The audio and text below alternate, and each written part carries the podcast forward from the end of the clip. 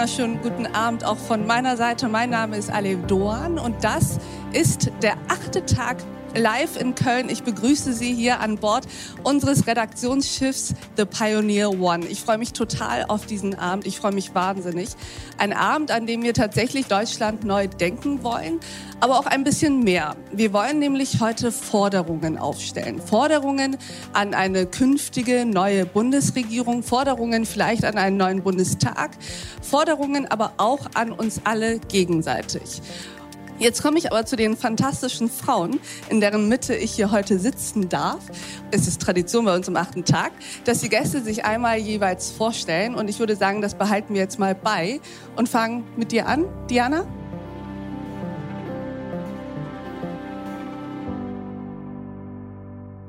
Mein Name ist Diana Kindert, ich bin 30 Jahre alt, ich bin seit ungefähr 15 Jahren CDU-Mitglied. Ich habe eine Zeit lang ähm, das Büro geleitet von Peter Hinze in Berlin. Ich bin Politikberaterin. Ich habe in Großbritannien viel zum weltweit ersten Anti-Einsamkeitsministerium gearbeitet. Hauptberuflich bin ich Unternehmerin und habe die Freude, jeden Freitag den achten Tag mit kuratieren zu dürfen, weil ich zu Beginn ähm, der Pionierzeit einmal zu Gabor gesagt habe, ähm, ich finde es unverschämt, dass bei dir nur Professoren sprechen dürfen. Und ich kenne sehr viele äh, 20-jährige Hacker und Ex-Gefängnisinsassen und interessante Leute, die Deutschland auch neu denken wollen. Und daraufhin hat er die Kritik so umgemünzt, dass ich von nun an mitkuratieren musste. Und das mache ich ähm, sehr gerne an der Seite von Aleph. Wollen wir mit dir weitermachen, Jagoda?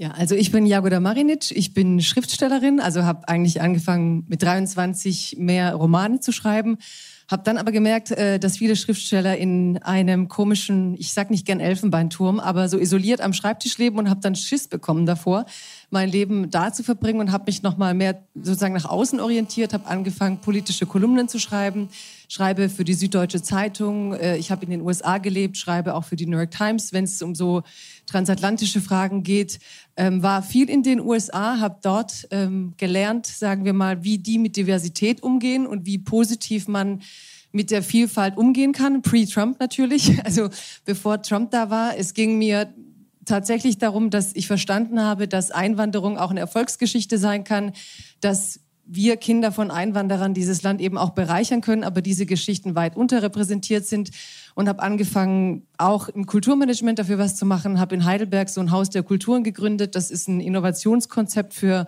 Einwanderung inzwischen, das auch andere Kommunen nachmachen, habe also angefangen, eine Verwaltung zu stören in ihrer Gefälligkeit und ihren ihre Automatismen. Würde sagen, ich verstehe mich selber als streunende Störerin. Also überall, wo ich bin, störe ich ganz gerne und verfasse das dann meistens ganz gerne in Texte und hoffe, dass andere Menschen dann was über ihr Land verstehen, womit sie wiederum auch etwas tun können, um das Land zu verändern.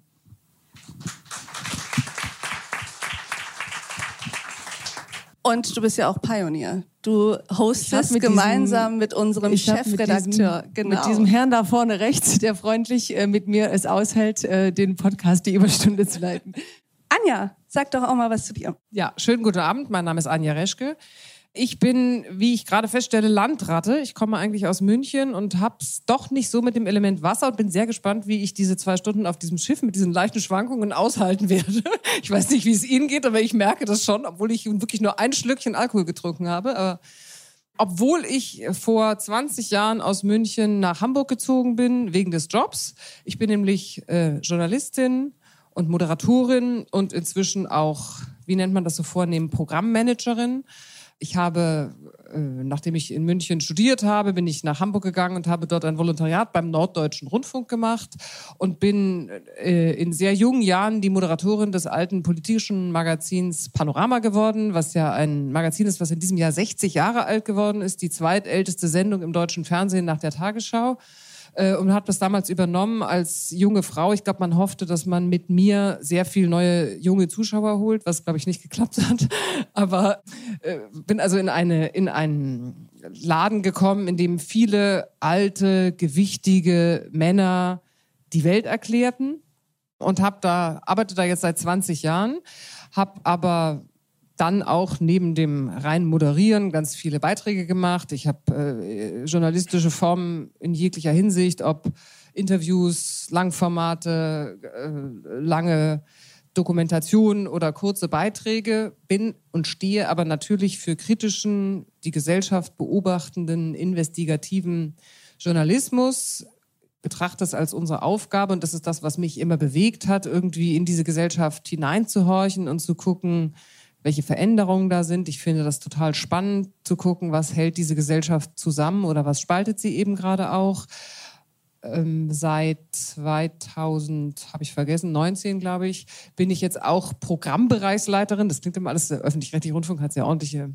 eigentlich heißt es Hauptabteilungsleiterin, aber Programmbereichsleiterin klingt ein Tick moderner, finde ich, für den Programmbereich Dokumentation und Kultur und verantworte da in Zukunft wird der Programmbereich Gesellschaft heißen, verantwortet also relativ viele Fernsehsendungen, die wir machen, sowohl im dritten Programm des Norddeutschen Rundfunks als auch in der ARD. Bin also permanent auch beschäftigt mit den Themen, wofür steht dieser öffentlich-rechtliche Rundfunk, der ja letzt, was ja letztendlich ein Thema ist, auch welche Werte zählen in dieser Gesellschaft, was ist uns eigentlich wichtig, wofür wollen wir Geld ausgeben, was ist uns was wert. Und ja, freue mich auf diesen Abend. Für uns auch. Danke, Anja. Und jetzt kommt Nora Bossong. Ja, ich bin Nora Bossong, wie schon gesagt wurde. Ich bin äh, ebenfalls Schriftstellerin und ich glaube, mir geht es ein bisschen so ähnlich wie Jagoda, dass ich mit Gedichten sogar angefangen habe, dann zunehmend Romane geschrieben habe, die zwar alle so einen gesellschaftspolitischen Touch hatten, auch zu, historisch oder ähm, gesellschaftspolitisch waren, aber ich auch immer so ein bisschen Angst vor dem ähm, zu hohen Elfenbeinturm hatte und vor der nicht nur vor der Isolation dort, sondern auch, dass man den Blick auf die wirkliche Gegenwart ein bisschen verliert und sich so in seiner Traumwelt zurückzieht. Das heißt, auch bei mir ging es zunehmend ein bisschen mehr ins Politische und ich schreibe ab und an Artikel für die Zeit, für die FAZ oder ab und an auch mal für die Taz. Bin Kolumnistin beim Philosophie-Magazin, arbeite aktuell an einem Buch über die junge Politikergeneration, kann man glaube ich sagen. Und äh, habe mich im letzten Roman mit den Vereinten Nationen beschäftigt. Also auch Institutionen äh, verschrecken mich nicht äh, von literarischer Seite aus.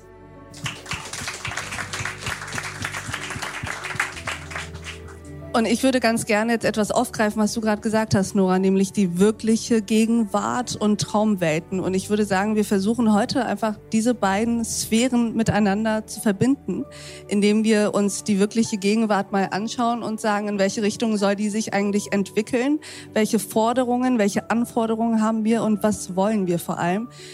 Und ich würde sagen, Diana, sollen wir mal damit anfangen, wovon du eigentlich mehr möchtest?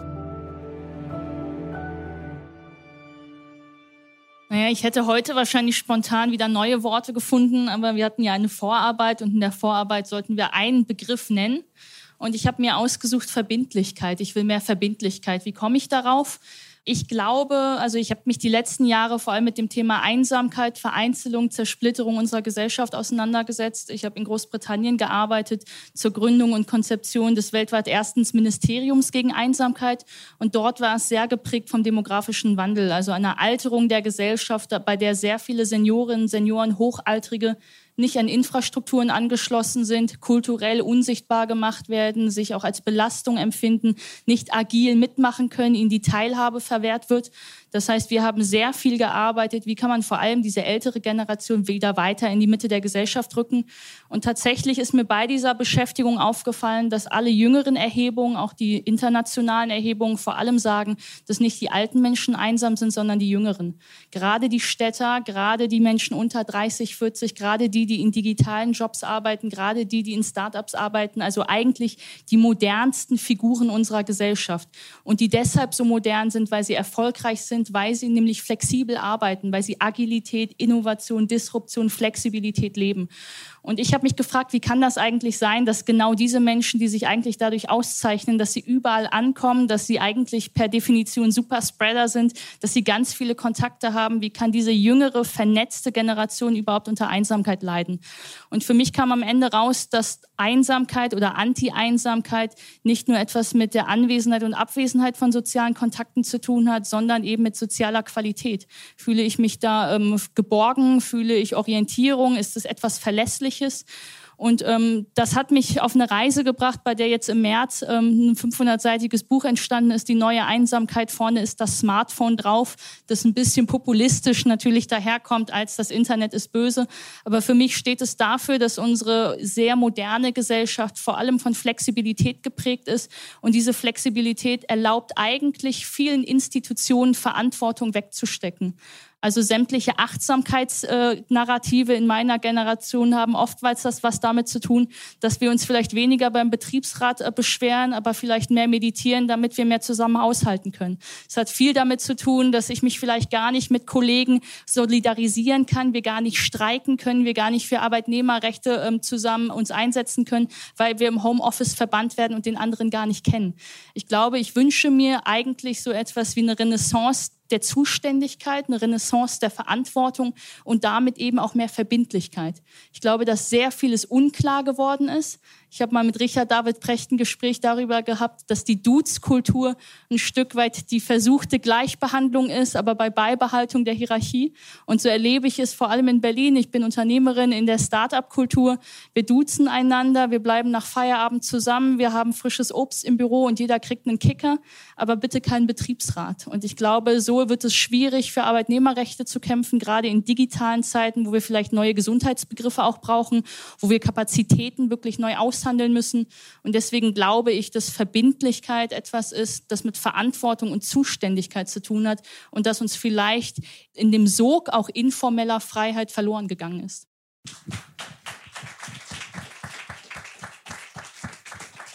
Vielen Dank, Diana. Ich fand dein Thema Verbindlichkeit tatsächlich auch sehr, sehr interessant, vor allem weil das etwas ist, womit wir alle irgendwie zu tun haben. Wir alle kennen das, dass sich die Zeiten so ein wenig geändert haben und die Wahrscheinlichkeit, dass man Menschen einlädt oder dass man sich zu etwas verabredet und die, das Gegenüber absagt, wird jedes Mal, glaube ich, viel öfter und viel deutlicher mit einberechnet, als es vielleicht vor 10, 20 Jahren noch der Fall war.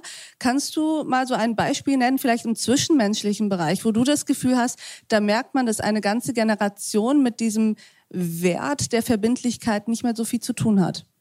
Ja, es ist natürlich ein Ausschnitt aus einer sehr modernen Lebenswelt, aber wenn ich acht Freunde einlade zum Essen irgendwo in dem Lokal in Berlin, ich nehme jetzt erstmal äh, prä-pandemische Zeiten, dann war es ganz oft so, dass es ein Dinner for One war. Also erstens, ähm, die eine ist vielleicht Sexarbeiterin oder Stripperin und kann nur von 19 bis 20.30 Uhr, weil dann muss sie zur Arbeit.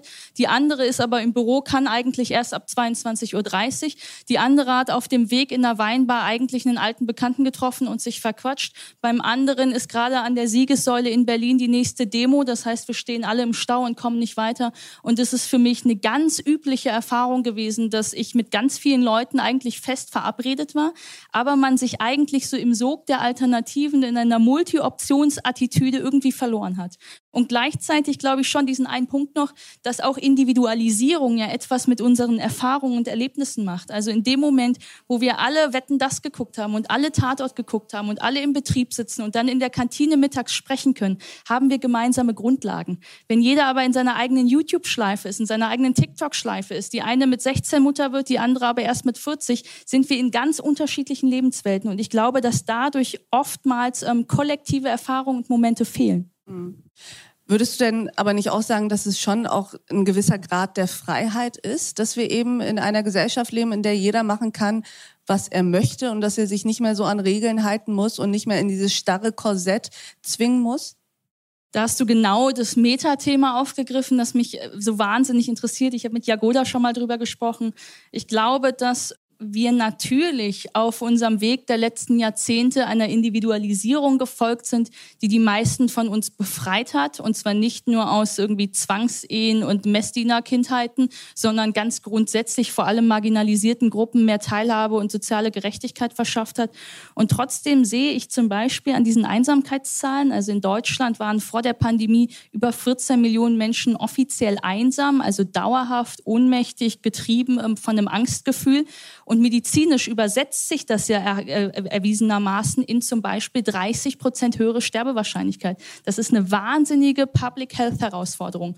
Es bedeutet für mich also, dass wir vielleicht ähm, auf einer kulturellen Bewegung hin zu ähm, einer Befreiung des Menschen so übertrieben haben, dass die Verherrlichung von Bindungslosigkeit, die Verherrlichung von Autonomie, die Verherrlichung dessen, dass Verlässlichkeit und Fürsorge und Geborgenheit nichts mit mir zu tun haben dürfen, so übertrieben worden sind, dass der Mensch in einen postsozialen Zustand gerät.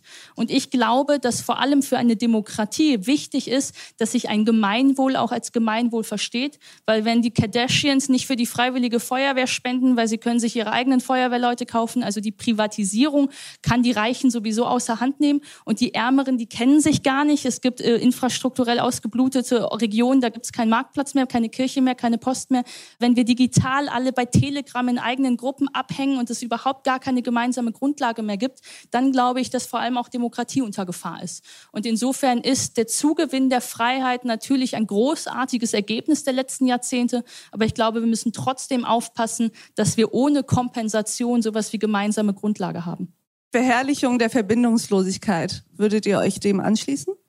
Ich habe mich gerade gefragt, ob zum Beispiel so eine Entwicklung, dass viele Leute so jung heiraten, eine Gegenbewegung ist oder ob das gerade nur ein Momentum ist, was in der Tat, ich würde deiner Analyse folgen. Ich finde, man konnte das ja in dem Lockdown jetzt auch gut sehen. Also ich habe hab dann gemerkt, dass ich irgendwann am NDR gesagt habe, ich möchte gerne eine verbindliche Mittagspause, weil ich durchgehend nur Videokonferenzen hatte und nichts mehr gegessen habe, weil man irgendwie ja permanent nebenbei noch, weiß ich nicht, Wäsche aufhängen kann, während man eine Telefonkonferenz macht. So. Und ich habe gesagt, ich hätte gerne verbindliche Anfangs- und Endzeiten und habe das dann versucht wieder einzuführen, zumindest da in meinem Bereich.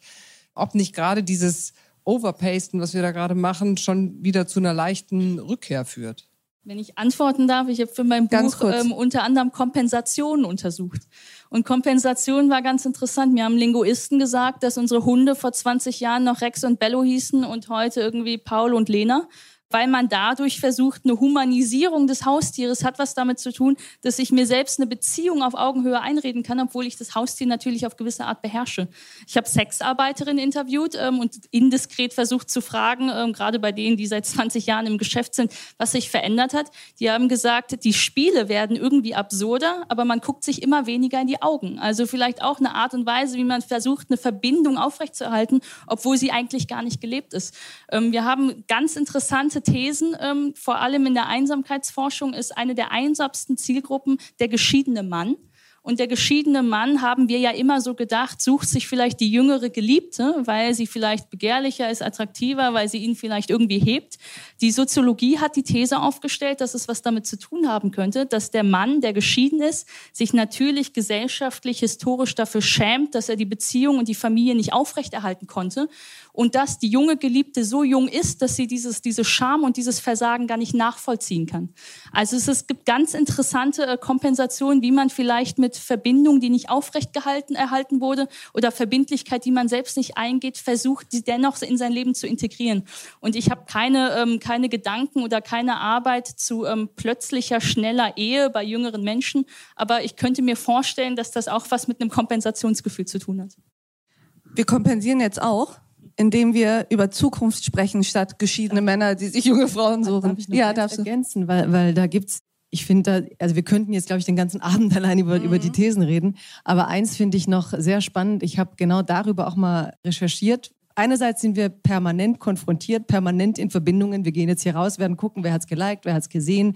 Wir werden miteinander reden. Also es gibt auch eben eine Unfähigkeit mit Einsamkeit umzugehen. Also die Einsamkeit wird auch sofort als etwas Negatives erlebt. Also es gab in der Literatur ja auch immer Solitude als das Positive oder historisch die Melancholie. Es gab eine wunderbare Ausstellung 2007, so also die Älteren unter euch werden es kennen in Berlin, wo man richtig über die Jahrhunderte sah, wie Melancholie eigentlich mal ein Zustand war, der uns Kreativität gab, neue Gedanken. Also wie Einsamkeit auch etwas war, was als schöpferischer Zustand begriffen wurde. Also ich glaube, man muss auch darüber nachdenken, warum Einsamkeit plötzlich so ein Belast belastender Zustand geworden ist. Und gleichzeitig ähm, stimmt genau das. Es gibt von Malcolm Gladwell, dieser Journalist, der immer sehr spannende Thesen und dann sehr empirisch belegt, eine ganz tolle Geschichte über ein Dorf in, de, in Kalifornien, das vorwiegend italienische Immigranten hatte. Und er hat recherchiert, es ging um Gesundheit. Warum beispielsweise die Gesundheitswerte der ersten Generation weit über, besser waren als die der Amerikaner, die dort lebten. Obwohl man dann in der, also die kamen aus Italien, aßen Olivenöl und aßen sozusagen selber gemachtes Essen und nicht das Fastfood der Amerikaner. Man dachte erst, es liegt am Essen. Die zweite Generation allerdings hatte sich dann schon ein bisschen angepasst, aßen auch Fastfood, gingen zu McDonald's und trotzdem waren die Werte äh, besser als die der einheimischen US-Amerikaner.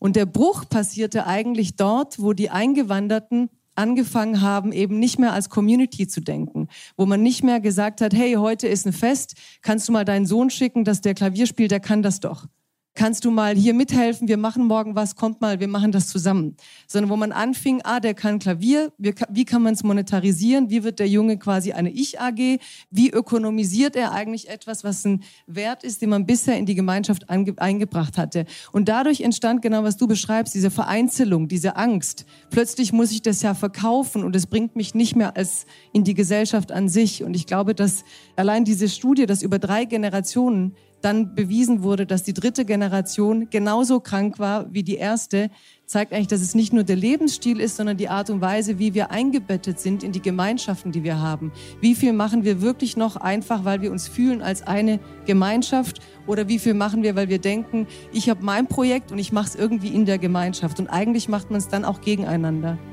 Das Zerbröseln sozialer Netze sozusagen.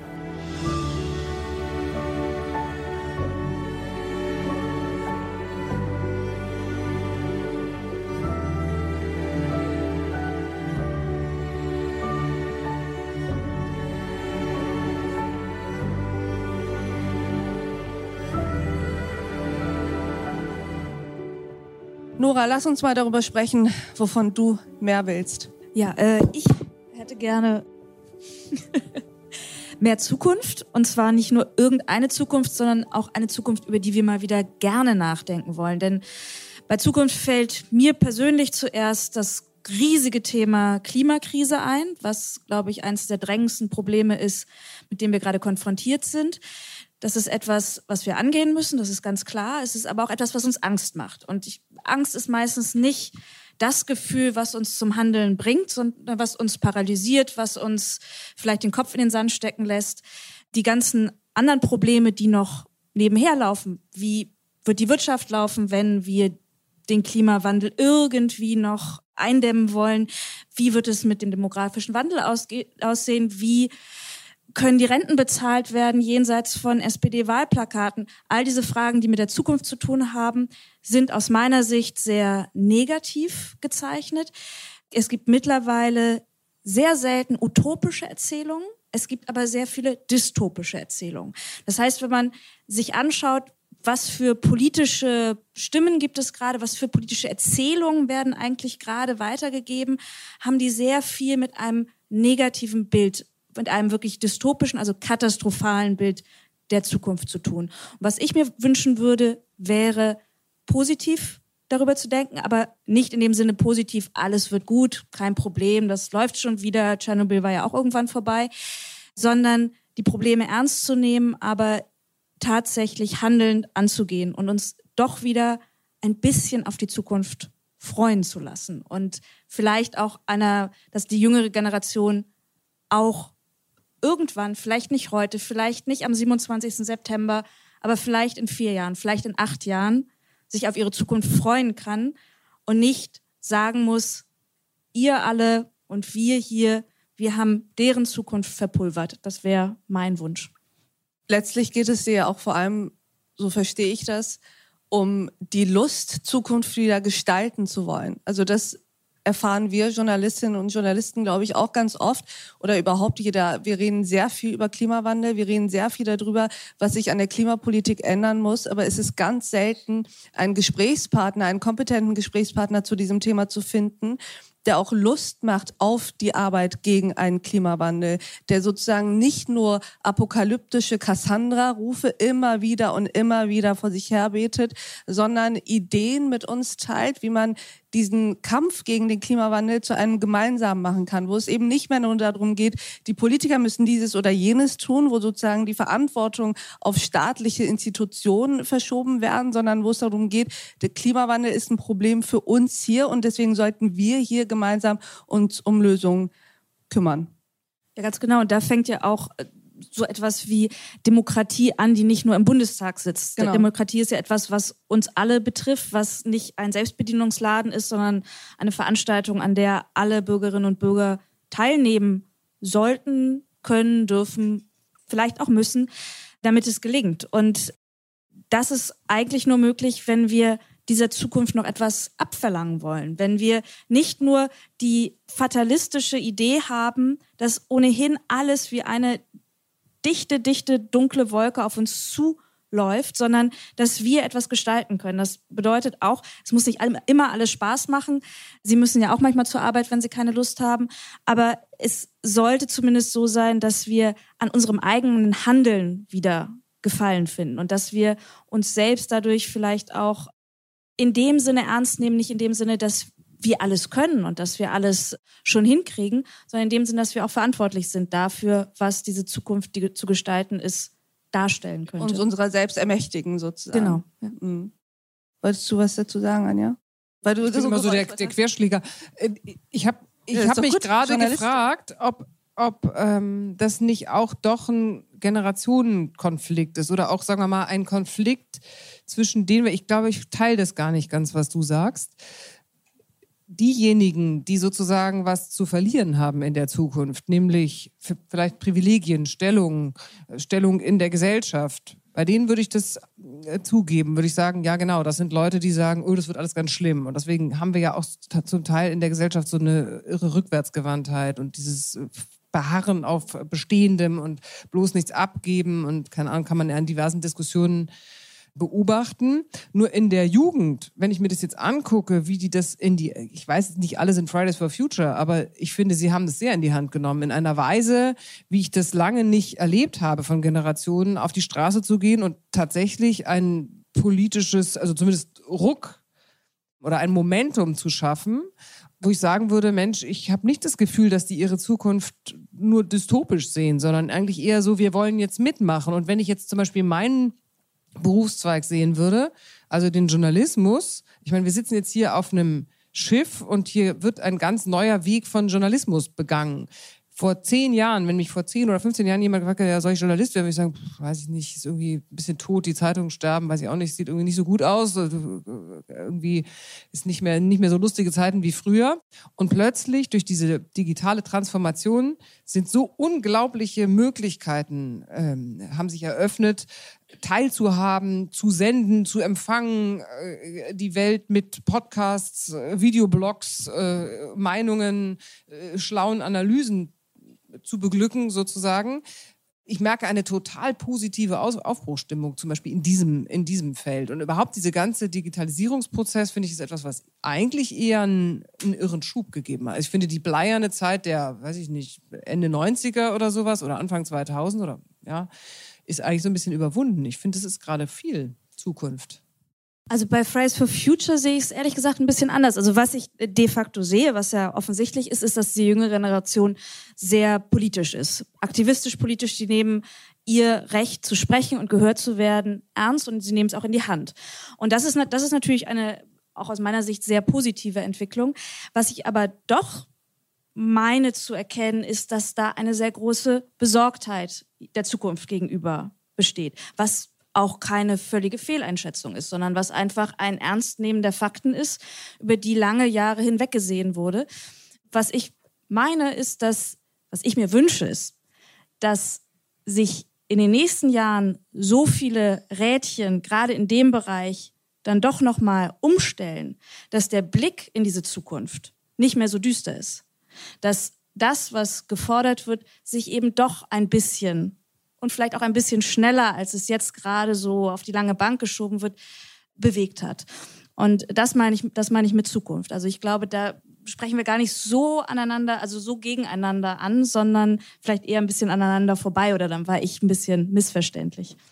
Nee, aber ich glaube auch, dass ihr da nah beieinander seid. Und ich glaube, was du meinst, ist auch, oder wenn ich das richtig verstehe, ist das Problem dieser Besorgtheit in der Diskussion um Zukunft natürlich zu einer gewissen Färbung des Diskurses führt dieser Diskurs wird ja dann so ein bisschen dunkel, anthrazit, schwarzfarben. Und mit solchen Diskussionen Mitstreiter zu finden oder Leute zu überzeugen, die vielleicht nicht so einfach zu überzeugen sind, ist natürlich sehr viel schwieriger, als wenn man versucht, Zukunftsvisionen, utopische Zukunftsvisionen zu skizzieren, in, mit denen es besser werden soll. Also wo konstruktiver Diskurs mehr drin ist, als, glaube ich, was ich eben gesagt hatte, dieses viele wirklich apokalyptische.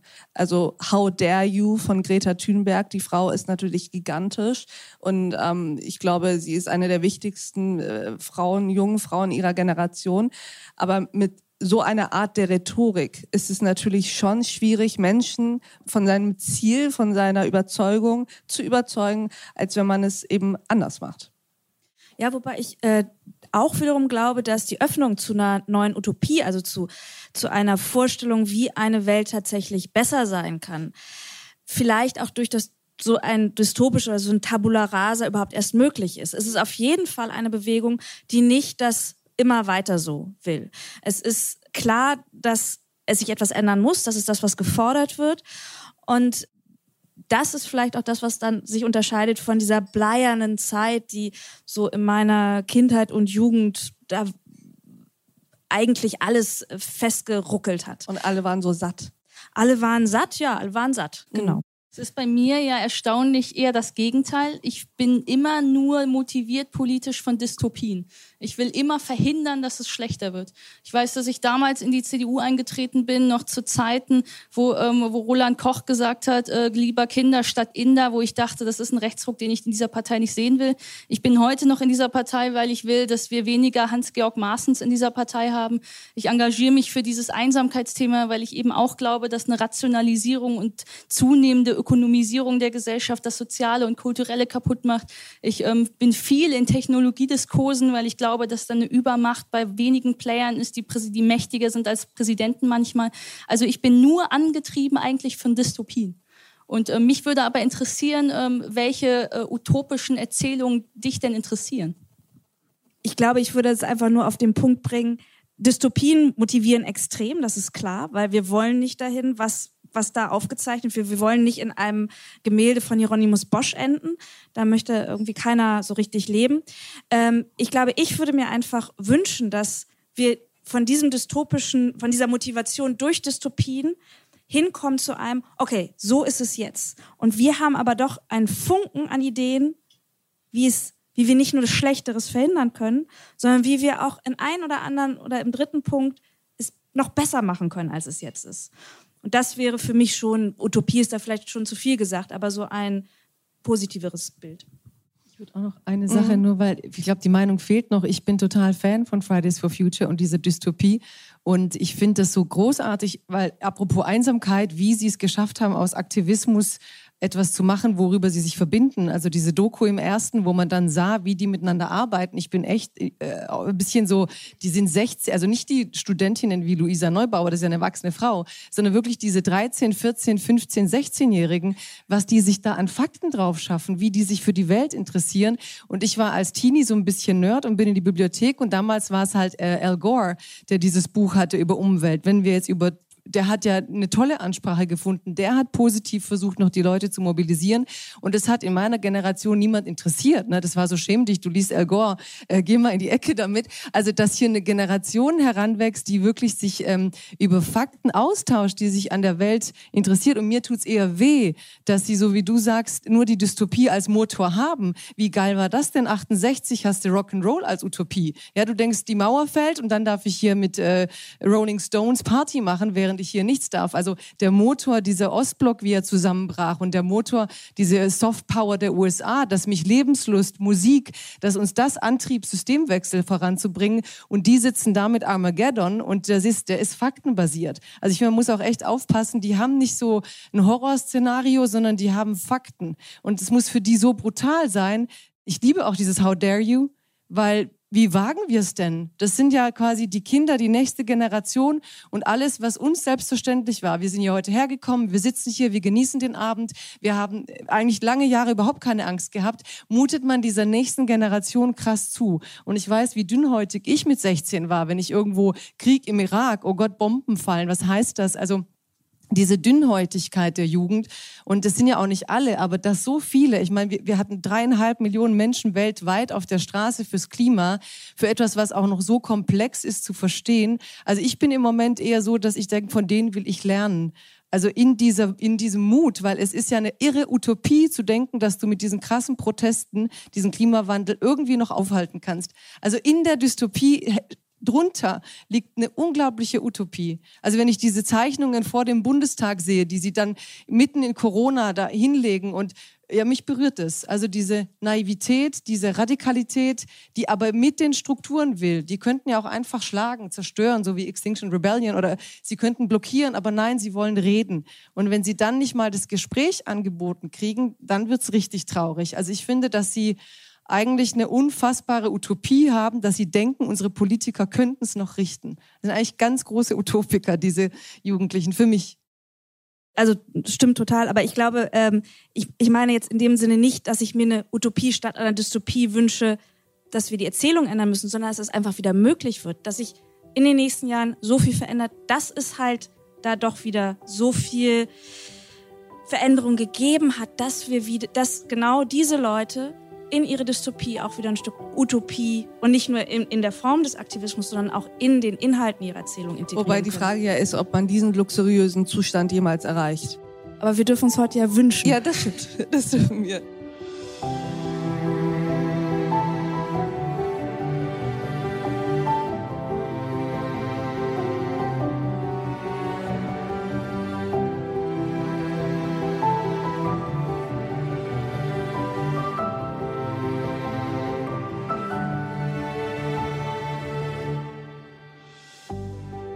Wollen wir mit deinem Wunsch weitermachen, liebe Anja?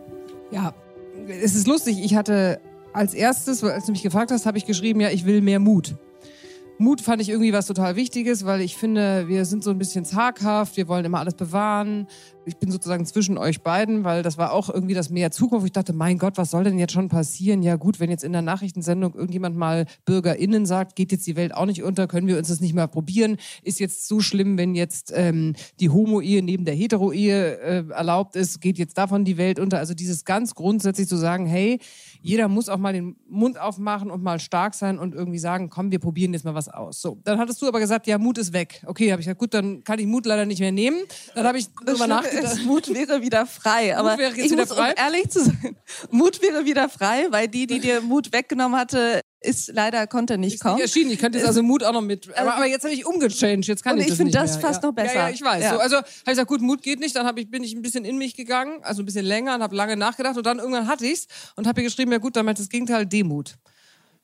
Mehr Demut, weil mehr Demut ist etwas, was mich total die ganze Zeit schon beschäftigt. Ich, qua Amt habe ich es ja seit, also intensiv nun seit 2015 mit sehr vielen wütenden Menschen zu tun, die mir schreiben, mich beschimpfen, auf, ne, in Netzwerken ihre Meinung kundtun, ähm, in die wir, die wir journalistisch vielleicht abgelehnt haben, auf die wir zugegangen sind, die wir befragt haben, was haben wir in diese Bevölkerung hineingehorcht, um zu verstehen, wo die Befindlichkeiten liegen.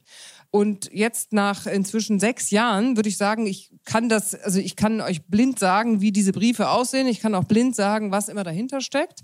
Und ich finde, es fordert oder ich, ich erwarte oder würde fordern mehr Demut, weil wenn ich in einem Land lebe, wie wir in Deutschland, in dem so viel so gut läuft, in dem wir es geschafft haben, seit äh, jetzt äh, fast äh, 80 Jahren Frieden zu haben, in dem wir es geschafft haben, wie sagte das neulich, ich hatte ein interessantes äh, Interview mit Otto Schilly, der da sitzt und dann guckst du in so ein, da gibt's ja nicht mehr viele, in ein Gesicht, der wirklich viel erlebt hat in seinem Leben und auch noch aus dieser Kriegsgeneration kommt und der sagt, wir waren am Boden, wir waren das Verderben, wir waren der offene Höllenschlund, nichts anderes. Und wenn du uns heute anguckst, wie wir dastehen, wie wir in Europa dastehen, das heißt nicht, dass ich nicht bin immer noch Journalist, ich gucke ganz viele Dinge wirklich sehr kritisch an, ja, aber so im Grundsatz wenn ich überlege, wie wir dastehen, wie viel gut läuft, wenn ich mir jetzt auch diese ganze Maßnahmen in der Corona-Pandemie, ja, okay, hätten die Masken früher kommen können, ja, hat man es verdattelt mit dem Impfstoff, weiß ich auch, es soll auch alles berichtet werden. Aber dieses grundsätzliche, permanente Schimpfen auf den Institutionen, dieses ununterbrochene Verlangen vom Staat, da bin ich nämlich jetzt bei dir, bei dieser ich erlebe auch eine wahnsinnige Individualisierung und jeder möchte in seinem Recht zuerst gesehen werden. Wir haben ein, eine Bevölkerung, die das all das hat auch Vorteile. Natürlich ist es schön, dass jeder sein Recht äh, äh, kundtun kann, aber zu allem gibt es eine Bürgerinitiative, zu allem gibt es eine Gegenmeinung, die gehört werden muss. Jeder kann sein eigenes Popelproblem vor Gericht durchklagen und zwar bis, ähm, bis zum Europäischen Gerichtshof. Das heißt, Unmengen von Institutionen beschäftigen sich permanent mit den Individualinteressen und mein größter Moment, also mein Lieblingssatz, der mich am meisten dazu gebracht hat, war der, als wir auch mal wieder eine Reportage gemacht haben über sozusagen die Wut der Bürger und warum in irgendeinem Ort, weiß gar nicht mehr wo, so viel ähm, Leute nicht gewählt, also so viele Nichtwähler waren und äh, AfD-Wähler. Und dann war ein Mann, der an seinem, in seinem Garten stand und vor seinem schönen Haus und der kam aus wie man so vornehm sagt, kleinen Verhältnissen. Also der hatte sich hochgearbeitet, war irgendwie äh, Arbeiterkind und hatte sich äh, durch zweiten Bildungsweg und alles wirklich ein Vermögen errungen und hat sich dieses Haus gebaut und pflegte da seinen Garten und stand dann am Zaun und regte sich also maßlos auf über diese schlimmen Politiker, die bei ihm noch nie vorbeigekommen wären und noch nie nachgefragt hätten, wie schlimm seine Nachbarn in irgendeinem sozialen Wohnungsbau, die da immer so laut sind, wie es ihm denn damit ginge. Und er fände und würde erwarten, er würde es so sehen, Politiker seien die Dienstleister und er sei der Kunde. Und wenn der Kunde nicht bedient wird, dann bräuchten wir uns auch nicht wundern, dass er nicht mehr wählt. So. Oder dass er dann eine Protestpartei wählt. Und diese, dieses permanente Schimpfen auf allem, was wir haben, ich kann es für den Journalismus dann noch weiterziehen. Mein Gott, jeden Tag kriege ich, wie einseitig die Meinungen sind, wenn ich da reingucke, ja, wie transparent Journalismus ist, wie wahnsinnig viele verschiedene unterschiedliche Produkte es heute gibt, wie man sich überall Informationen besorgen kann, wie jeder mit, mit allem, was er möchte, versorgt wird, und zwar in jeglicher Hinsicht. Dann frage ich mich, was genau soll passieren, dass diese Menschen zufrieden sind? Können wir diese Zufriedenheit überhaupt irgendwann, jetzt rede ich mich in Rage, ne? Kann man diese Zufriedenheit mir, überhaupt irgendwann? sehr, sehr gut. Weiter so. irgendwann äh, ist dieser Schlund sozusagen irgendwann satt. Ja, wie viel müssen wir denn da noch reinwerfen an Individualrechten, an Freiheiten, an an Staats, an Versorgung durch den Staat? Ich meine, wir, du, du kriegst hier überall umsonst Impfungen. Entschuldigung, ja, und dann gehen die Leute nicht. Man kann, ich will jetzt niemanden, der, obwohl hier sind, glaube ich, ja alle geimpft oder getestet. Man ist ja auch meinetwegen ein Individualinteresse, aber oh ja, passt mir heute nicht, bin ich nicht zum Termin erschienen. Hallo, so das ist das ist also das, was ich mir wünschen würde. Mehr Demut. Habe ich, glaube ich, jetzt mit, mit, Werf, mit Werf gesagt. Ich würde sagen, dazu Ich habe doch gesagt, das ist besser als Mut. Guck mal, da wärst du nicht so in Rage gekommen. Wie ist es bei euch? Wie steht ihr zu Demut? Gibt es davon zu wenig? Ja, Nora? ich glaube, es gibt davon zu wenig. Ich würde nur in dem allerersten Punkt widersprechen, dass Demut das Gegenteil von Mut ist. Ich glaube, dass Demut und Mut eigentlich ziemlich gut zusammengehen und dass dieser Mangel an Demut auch damit zu tun hat, dass die Leute irgendwie so eine, eine äh, nicht wirklich fassbare Angst haben. Angst davor, nicht gesehen zu werden, nicht genügend gesehen zu werden, Angst zu kurz zu kommen, Angst, ihre Privilegien abgeben zu müssen. Also dieser Mann, der sich wünscht, dass die Politiker mal bei ihm vorbeikommen, um zu fragen, wie es ihm so mit den Nachbarn geht, das ist ja eine sehr große Angst davor, nicht ein Stück vom Kuchen abzubekommen, auf dem dann auch noch eine Kirsche drauf ist, sondern vielleicht nur das Stück ohne Kirsche. Und deswegen glaube ich, dass äh, um, um wirklich Demut zu leben, muss man ein grundsätzlich mutig in die Gesellschaft hineingehen und äh, da seinen Teil hingeben, aber auch zurückgeben. Ich finde, wir sind immer viel zu leichtfertig mit dem Begriff Angst. Ist das wirklich Angst? Oder ist es nicht bei vielen auch einfach ein Stück weit Überheblichkeit, ein Stück weit auch Denkfaulheit, ein Stück weit auch Egoismus? Also ja, natürlich haben die Menschen ihre Sorgen und Ängste, die haben wir alle. Aber ich glaube, dass wir viel zu oft bei sehr oft den ähnlichen Menschen immer sagen, die haben Angst. Und ich frage mich, ob das wirklich Angst ist. Ja, das stimmt. Das, aber sozusagen im Verhältnis Angst, äh, die Kirsche auf dem Stück Kuchen nicht zu bekommen, setzt es ja ein bisschen in Relation. Das ist natürlich jetzt nicht die große Angst. Ich, Ja, ich glaube, wir denken das immer, weil wer sind so die Leute? Ich glaube, wenn man in den Medien arbeitet, kriegt man von denen halt eine gute Ladung, weil die, die unzufrieden sind, dann gerne so zurückmeckern. Aber ich glaube nicht, dass das so die gesamte Stimmung in diesem Land ist. Also ich erlebe dieses Land von so vielen Facetten. Also ich mache natürlich auch sowas wie den Podcast oder andere Sachen oder Kolumnen und dann kommen die Wutbriefe, aber es kommen auch unglaublich tolle Briefe. Also es kommen, ich würde sagen, 80 Prozent Briefe, wo ich lese und dann lerne und denke, wow, der, der tut so, als hätte ich ihm die Kolumne persönlich geschrieben. Ja, also der tut so, als hätte ich das für ihn gemacht und antwortet mir so. Und ich denke, was ein Privileg, weil ich habe nur eine Kolumne geschrieben und jetzt kommen da 600.000 Leser und, und meinen, sie müssten mir antworten, also fühlen sich so gemeint. Und das ist schon auch was Besonderes in Deutschland, diese intensive Verbindung. Also du kamst ja von, von der Verbindlichkeit. Ich finde Deutschland unfassbar verbindlich. Ich wünschte mir, sie wären manchmal unverbindlicher. Also, dass man sagen können, mach mal du deins, ich mach meins, nerv mal da drüben, mich interessiert es nicht. Oder solche Mails, ich tendiere dazu, sie zu ignorieren, weil ich habe einmal einen angerufen, der mich nach so einer Talkshow an, äh, wirklich böse, böse angemeldet hat. Und dann dachte ich, jetzt machst du mal so wie Renate Kühnast auf, ich klopf da mal an und habe den gegoogelt und habe ihn gefunden und da hat er mit Telefonnummer, dann rief ich da an und sagte er so, ja, und dann haben Sie kürzlich, ich wusste nicht, ob er wirklich der ist, heißen Sie so und so und haben Sie kürzlich einer Frau, die in der Talkshow war, eine Mail geschrieben. Sagt er, ja. Dann ich gesagt, ja, dann bin ich die Frau. Und er meinte, das glaube ich jetzt nicht. Ich so, ja doch, weil wer soll es denn sonst wissen? Und äh, dann meinte er, ja, er schreibt ja eh Tag und Nacht solche Briefe. Ne? Und dann habe ich gesagt, ach so, also es ist ein bestimmter Typ. Und ich so, wieso machen Sie das? Ja, weil mich das alles aufregt. Und Sie sind übrigens die Erste, die mich dann anruft, die Erste, die mich ernst genommen hat. ja. Und dann habe ich gemerkt, das ist so ein bestimmter Typus, diese Wutbürger, den du beschreibst, und die haben ein unglaubliches Mitteilungsbedürfnis. Nach einem Podcast mit Georg Restler habe ich dann so gesagt, die Netten schreiben nie. Auf einmal bekamen wir riesen Leser Hörerpost von Netten die gesagt haben, Frau Marinic, wir hören schon zu, wir haben nur nie gedacht, wir müssen es Ihnen sagen, wir mögen das, ja.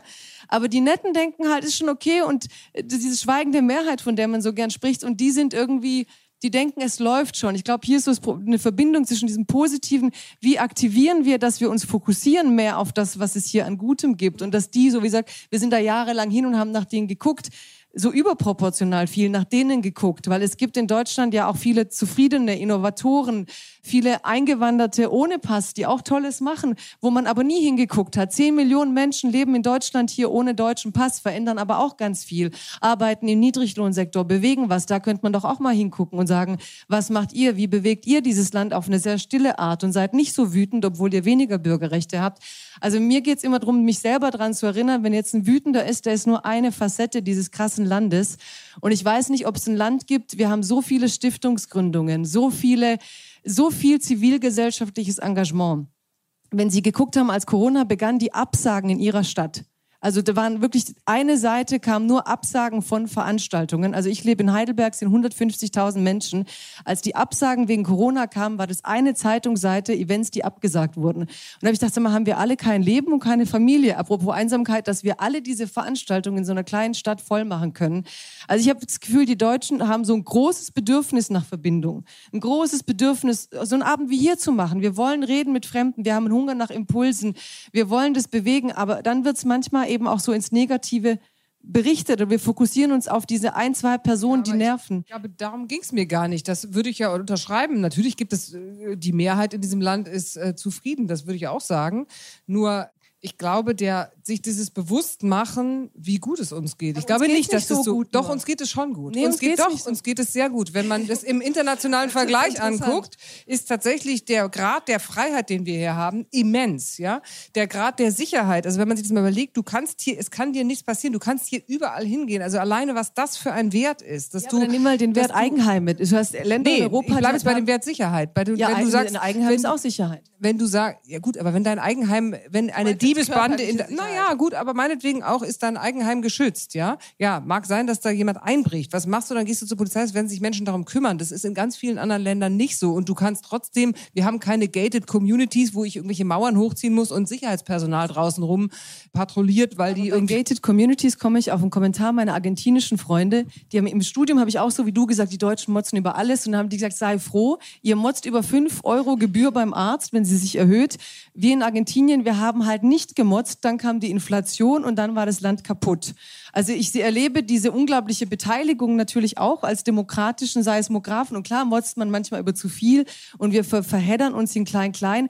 Aber insgesamt ist es ja auch ein Alarmsystem. Je, je früher du lernst, als, als Bevölkerung zu schreien, desto weniger die Wahrscheinlichkeit, dass du plötzlich in der Krise landest. Plötzlich, so wie damals meine Freundin in Argentinien, die mussten nach Deutschland, weil das Land den Bach runterging, weil sie zu lange eben nicht mitgeguckt haben, nicht mitgeschrien haben. Und die sagten, sei froh, es ist stressig, aber eure Demokratie funktioniert. Ich würde nur noch mal eine Ergänzung machen zu dem Demutsplädoyer.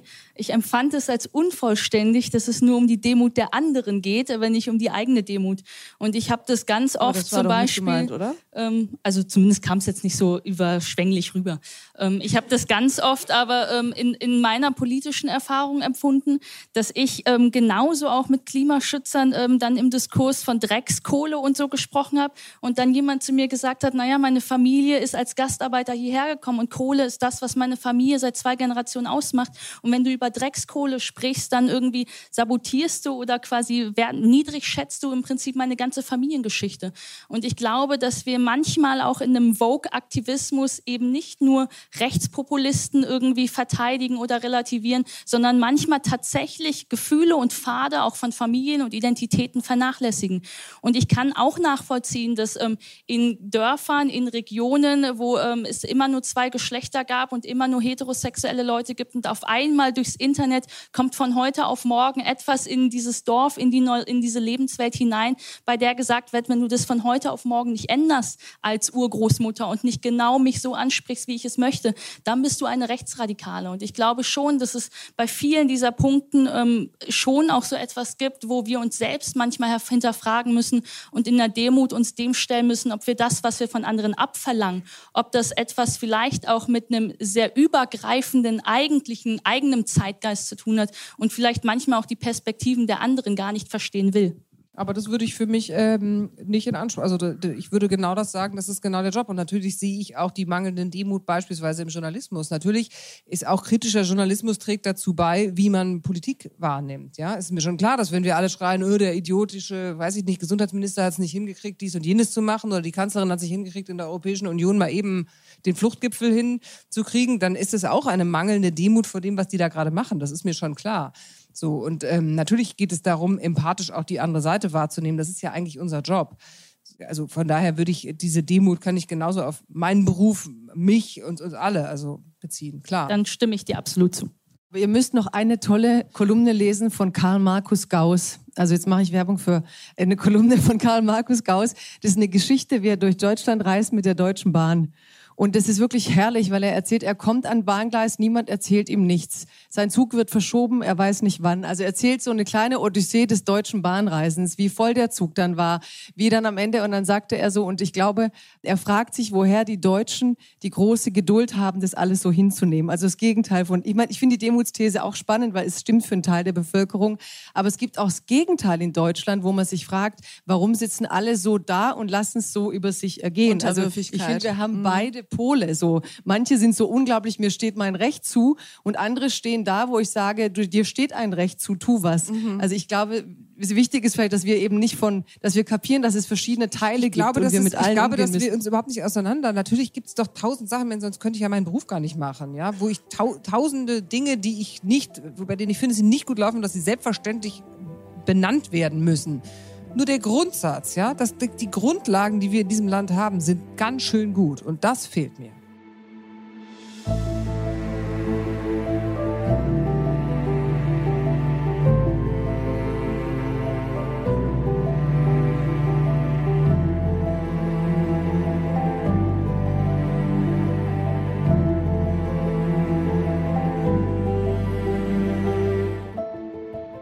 Jetzt machen wir weiter mit dir, Jagoda. Ich habe eigentlich schon alles gesagt jetzt im Laufe der Diskussion.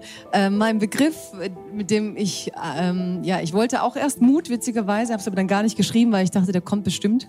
Ähm, weil ich glaube, wir brauchen insgesamt schon viel mehr Mut. Und bin zu einem Begriff, der nicht so weit weg ist von Mut, nämlich Entschiedenheit. Und wie komme ich auf diesen Begriff? Das hat einerseits mit Corona zu tun, also mit unseren langen Debatten es hat aber auch zu tun mit dem Moment, wo ich in Deutschland was bewegen wollte selber. Also eben, ich habe 2012 als ich habe sehr viele Vorträge gehalten im Bundesamt für Migration und Flüchtlinge zum Thema Diversität oder wie geht man, wie geht eine Gesellschaft um mit sich als Einwanderungsgesellschaft und habe bemerkt, wir drehen uns so unfassbar im Kreis. Also das sind dieselben Diskussionen. Wenn ich Kolumnen las von vor 10, 20 Jahren, waren es dieselben Themen und habe dann gesagt, okay, du hältst Vorträge, lässt sich was verändern in Deutschland und dann, ich lebe ja in Heidelberg und dann ging es darum, kann man da so ein Projekt gründen, und die Stadt hat es sogar gewollt. Also hat selber gesagt, ähm, kann jemand ein Konzept entwickeln für so ein internationales Haus, das für Diversität steht, das Vielfalt repräsentiert, in einer Stadt, die zusammengestellt ist, eigentlich aufgestellt ist, mehr wie Toronto, also eine ganz untypische Migrantenzusammensetzung hat.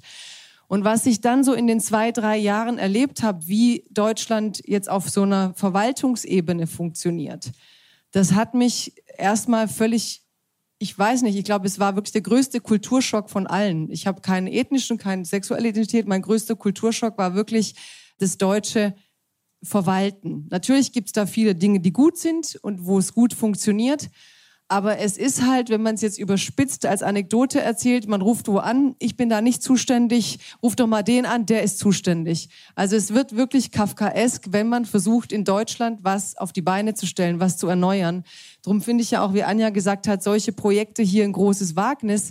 Aber egal, ob man jetzt in mit dem öffentlich-rechtlichen zu tun hat, wo es auch so ein Verwaltungsbau ist, also Reisekostenabrechnungen mit öffentlich-rechtlichen. Oder neulich hatte ich eine Autorin zu Gast und die meinte, ach so, wenn der öffentlich-rechtliche mir ein Honorar gibt, dann will ich es nicht, dann muss ich mehr Formulare ausfüllen, als ich nachher Geld kriege. Also diese, Tenden diese Tendenz, dass wir uns immer absichern. Ich hatte einen Freund aus Kanada, einen guten Freund, der kam nach Deutschland und wollte hier arbeiten, kam in eine Firma, bekam eine Sektion und ist nach einem Jahr zurück nach Kanada, weil er gesagt hat, wenn ich hier eine Idee habe, brauche ich fünf Unterschriften von anderen Erwachsenen, also anderen älteren Männern. Und er meint, in Kanada hatte ich ein Etat, mein Budget und das war mein Entscheidungsbereich. Er meint, die nehmen mich doch nicht ernst. Ich bin ein erwachsener Mann, ich habe Erfahrung, ich will die Dinge umsetzen, die ich plane und nicht irgendwie für eine Idee fünf Unterschriften sammeln. Also ich denke, dass wir sehr viele Debatten führen in diesem Land. Ich weiß nur manchmal nicht, wohin sie führen. Und dadurch wird auch das Gespräch so vielfältig und grell, weil man immer das Gefühl hat, so ein richtiges Ziel haben wir uns aber nicht gesetzt, wo das hinführen soll. Auch bei Corona, jetzt hat gestern Boris Johnson einen Winter- und Herbstplan aufgestellt. Bei uns kommt so, ja, so von heute auf morgen kommt wieder irgendwie eine Konferenz, wo was gemeldet wird. Also ich wünsche mir mehr Entschiedenheit. Entschiedenheit heißt ja auch sich vorher entscheiden für etwas gemeinsame Ziele zu formulieren, damit wir halt nicht nur so anreden miteinander und es so eine echt Kakophonie von Stimmen gibt, sondern wo man auch ein bisschen sich zusammen festlegt, wohin wollen wir eigentlich und wie mobilisiere ich die Menschen dazu. Also ich finde es auch wirklich traurig, dass wir als ein Land mit so viel Wohlstand und Bildung jetzt mit diesen 2G-Maßnahmen umgehen müssen, also mit so viel Zwang die Menschen zur Impfung bringen müssen, wo ich einfach denke, wir haben verlernt zu kommunizieren in Zielen. Also, dass man nicht sagen kann, wir haben das und das Ziel und wir haben Politikerinnen, die das glaubwürdig so formulieren, dass die Menschen dieses Ziel mittragen. Und dann im Kleinen dieses gebremst werden. Ich glaube, wenn du Unternehmerin bist, weißt du, was ich meine. Dieses gebremst werden von Leuten, die unglaublich viel Zeit haben, Dinge zu prüfen. Die überhaupt unglaublich viel Zeit haben. Das wäre sozusagen mein Plädoyer, wenn wir Deutschland neu denken, dass junge Menschen, die was verändern wollen, nicht immer in der Bringschuld sind, sondern dass dieses Land sagt, toll, die wollen sich einbringen. Die sind in der Unterzahl, die Älteren sind älter, aber die wollen was bewegen und fördert das doch. Diese Entschiedenheit wäre mir ein großes Anliegen, wenn wir Deutschland neu denken wollen, weil ich glaube, dass hier so viele tolle Ideen sind und sie einfach zermürben teilweise, weil es nicht schnell genug geht für die Leute. Vielen Dank, liebe Jagoda. Ich bin gerade sehr, sehr stolz auf mich, dass ich euch eingeladen habe. Ich finde, besser hätte die Besetzung gar nicht aussehen können. Es ist krass, aber die Zeit ist schon um. Ich danke Ihnen so sehr für Ihre Aufmerksamkeit, für Ihre Zeit, für Ihren Besuch, dass Sie hier bei uns waren und uns zugehört haben und jetzt noch mit uns diskutieren. Vielen Dank an euch vier. Es war mir eine große, große Freude und Ehre und großer Spaß und schön, dass Sie und ihr alle da wart. Vielen Dank.